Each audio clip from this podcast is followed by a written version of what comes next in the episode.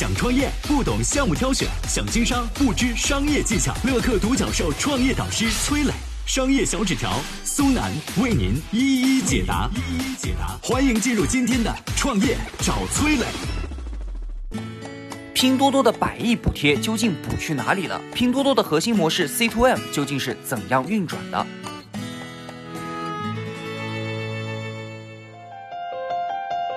有请崔磊，有请崔磊。五块钱可以叫一份三荤两素的外卖，两块钱就能打车回家，这种好事儿您碰到过吗？当年滴滴和 Uber 交手，美团和饿了么大战，这种事儿在北上广等一线城市频频上演。有些外地的白领把这事儿告诉父母，但是父母都不相信啊，觉得没有这种天上掉馅饼的事儿。但没过多久，随着战火的蔓延，三四线城市和县城地区也掀起了这股平台补贴风，让那些曾劝子女们小心点的大爷大妈都惊呆了。注册一下 APP，花一两块钱就能打车跑七八公里，换了是你，你干不干？撒钱补贴是国内互联网公司惯用的招数。巅峰时期，滴滴号称每天亏损四千万。虽然呢，撒钱的方式多种多样啊，但是各大平台的目的很简单：拉用户、抢市场、烧死竞争对手。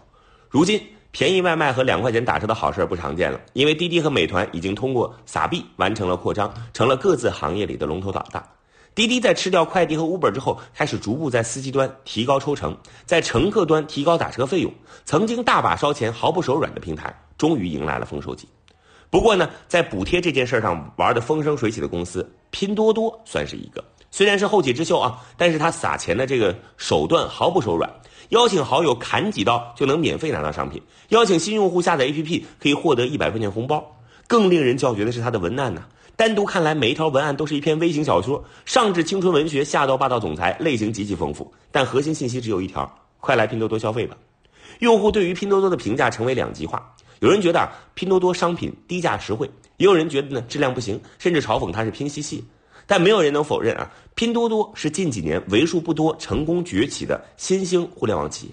从股价增幅上来看，拼多多在过去一年增长高达百分之七十，市值甚至一度超过了百度和京东。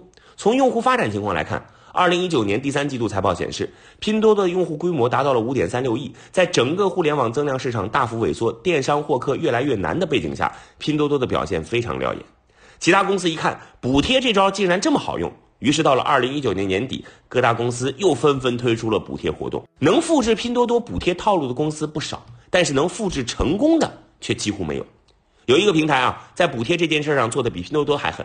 用户只要把商品信息分享到社交软件，就能获得返现红利。这个平台叫淘吉吉。但是在二零一九年年底，淘吉吉就因为资金链断裂宣告破产了。在补贴这件事上，淘吉吉只学到了拼多多的一点皮毛。那拼多多补贴模式的核心到底是什么呢？接下来我们有请商业小纸条。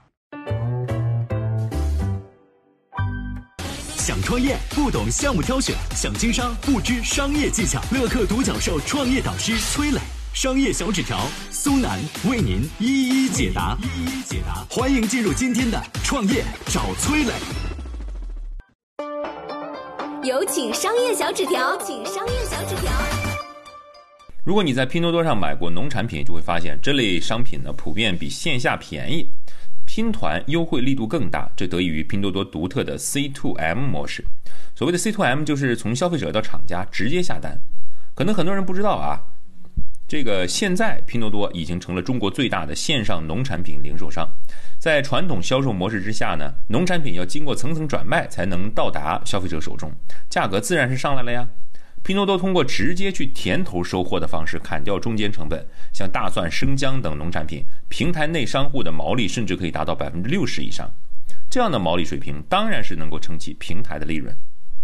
农业是最难啃的领域，之前很多电商前辈都失败过。一方面是因为农民靠天吃饭，供应端不稳定，拼多多给出的解决方案也简单粗暴，直接联系当地的供销社，组成一个联盟，统一供货，开始走量。另一方面，对于农民来说，销售和运输都是大问题，靠他们自己的力量呢很难解决。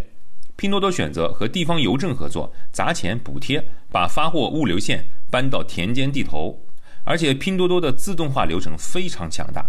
这边收到订单，直接把信息推到当地邮政系统，邮政开始打单，农民开始装车，装满一车就拉走，送往全国各地。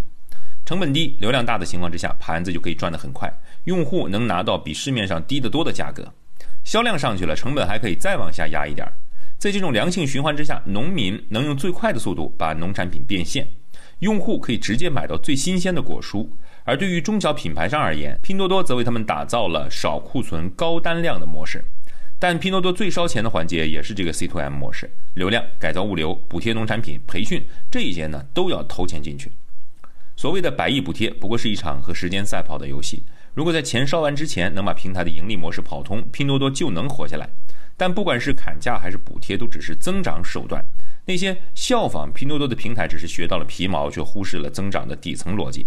烧钱固然可行，但是在没有建立强大的供应链和找到正确的盈利模式之前呢，盲目补贴是无用功，甚至会适得其反，无法让平台走上良性的发展轨道。